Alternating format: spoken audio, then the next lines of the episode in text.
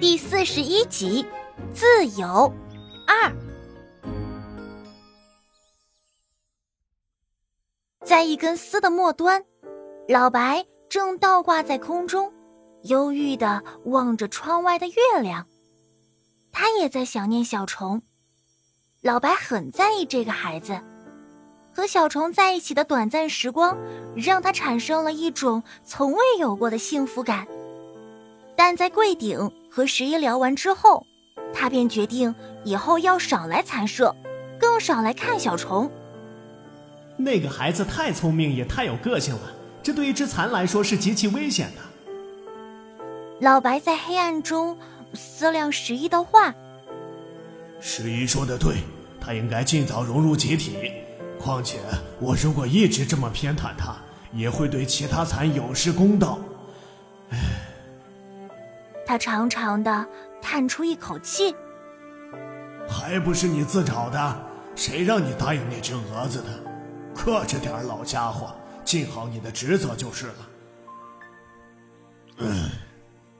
老白伸了个懒腰，警惕的四下看了看，他在等那条蛇出来。小杨老师走后，老白和十一紧急商议。决定封锁小蛇还留在外面的消息，大蚕们非常容易恐慌，也帮不上忙。十一则认为小青蛇比乌鸦的威胁小得多。首先，他自己也处于恐惧中，即使饿了或者想回到熟悉的环境中，蛇香都是最好的选择。而且那个洞依然空在那里。其次。它还是条小蛇，十一赌它没有那个胆量，敢在这么大的陌生环境中四处觅食。老白回忆起他和十一刚才在柜顶上的对话，那条蛇可不简单，他今天上午差点吃了那小家伙，要不是我及时赶到，他小命早就没了。小蛇未必不会找到那些蚕，大肆屠杀呀。那个时候，老白显然非常担忧。老白，你是不会明白的。十一苦笑着摇摇头。你是自由的，而不是靠人类的饲养存活的。但那条小蛇是，我也是，我们都是不完整的，你明白吗？食物自动送到嘴边，或者送到饲养室门，又是一回事；让他们自己去外面寻找食物，又是另一回事。我们都已经失去了面对大自然，或者说面对未知的能力了。想到自己的蚂蚁族群，十一又喃喃道：“也许只是一部分能力，但真的不一样了，完全不一样。”十一盯着老白，眼神中有种说不出的复杂。老白，你很幸运，你是自由的，并且可以一直自由下去。听十一这么说。老白却很不以为然。老弟，你怎么突然那么悲观了？我倒想试试让人类饲养的生活呢。每天有人把饭送到嘴边，那感觉应该很爽吧？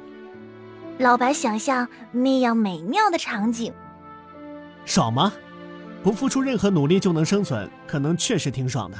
但那其实不是生存，而只是活着，没有任何尊严。只能待在人类指定的地方，吃人类指定的食物，被人类指定的活着。但你想过没有？如果有一天人类决定抛弃我们，我们就活不下去了。十一悲伤的低下了头。老弟，老白把一只毛腿搭在十一肩膀上。这屋里其他的动物我不了解，但你们蚂蚁从来没有失去你说的那种能力。十一，你是我认所有昆虫里最出色的。如果你们蚂蚁族群想要重新获得自由，为什么不去努力呢？你们蚂蚁不是还有捕食的能力吗？不是还有战斗的能力吗？就算其他动物的命运都被钉死了，你们蚂蚁也是唯一有能力再次获得自由的种群呐！这番话让十一夜不能寐。那句“就算其他动物的命运都被钉死了”。你们蚂蚁也是唯一有能力再次获得自由的种群，像一枚子弹一样穿透了他的心。自从残疾之后，十一的潜意识中总觉得自己的一生已经结束了，他多久没把自己当成一个战士了？多久没有勇气心系蚁群的命运了？十一心里那扇封闭很久的大门，缓缓的打开了。